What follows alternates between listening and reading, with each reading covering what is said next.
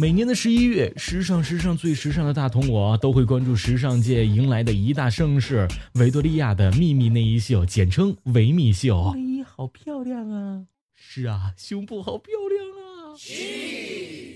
然而，机智的大同发现，除了维密秀的内衣女 model，其他服装秀的女 model 们都是一马平川，而另一边的男 model 们则正好相反，他们的胸大起来，连女人都嫉妒。那么，为什么女模特的胸那么小，男模的胸却那么大呢？女 model 的凶器，实际上，时尚的舞台从来就没有过大胸女的地位。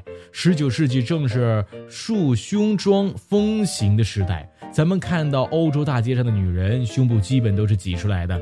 当时还没有什么 T 台，大家你看我，我看你，觉得穿的越复杂，越能证明自己的贵气，于是大家怎么不方便就怎么弄。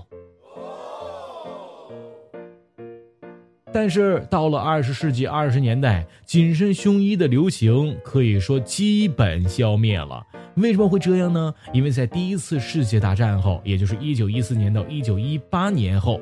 欧洲经济严重受挫，对每件都要用 N 多种布料的高级时装业造成了不小的冲击。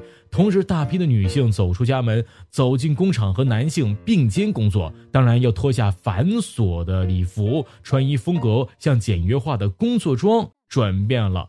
这个时候，时尚界的弄潮们看到了商机，开始把女性服装简单化。比如女性朋友们很爱的当红榨子机香奈儿，Gabrielle 香奈儿本人就一直倡导解放女性，将男装设计元素应用到了女装上面，成功改写了女装的历史。接下来，为了配合品牌的宣传，这些一线品牌对平胸情有独钟，认为波霸不是时尚甚至不入流的，胸大代表的是一种原始的本能的追求，是为了取悦于男性而存在。的作为追求个性和独立的时尚界，怎么可能那么 low 呢？另外，很重要的一点就是，平胸的 model 也更加适合展示衣服。对，就是这么的残忍。相信不少朋友们一定有经验，对大胸妹子来说，所有折穿。混搭、森系，任何不紧身、不勾勒线条的衣服，侧面看都是一堵厚厚的墙。这也是为啥 model 走秀不穿，呃，B R A 的原因啦。靠肉吃饭的男 model 已成为过去了吗？那对男 model 来说呢？让我们来看看男 model 的身高和三围要求啊，三围要求，胸围是八十六到九十厘米，腰围呢必须得是六十三到七十八厘米，身高一定要是一米八五到一米九五，体重是七十到八十公斤。其实男 model 们的胸肌也不是很大，八十六到九十的胸围放女生这儿最多就是必备了。对男 model 们来说，肌肉均匀发达，皮下脂肪适当更加的合适。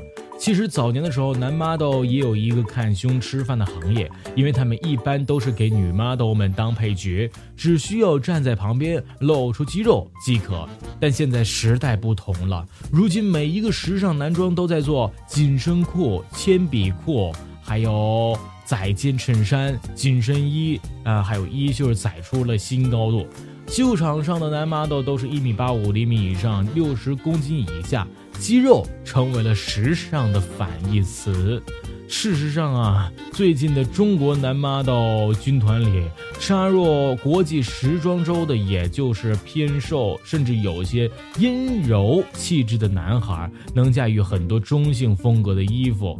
比如王晨明啊、刘浩啊、张振阳啊，所以说女 model 们的小胸历史要比男 model 们的长。现在说男 model 胸部大，也是大家一种错觉。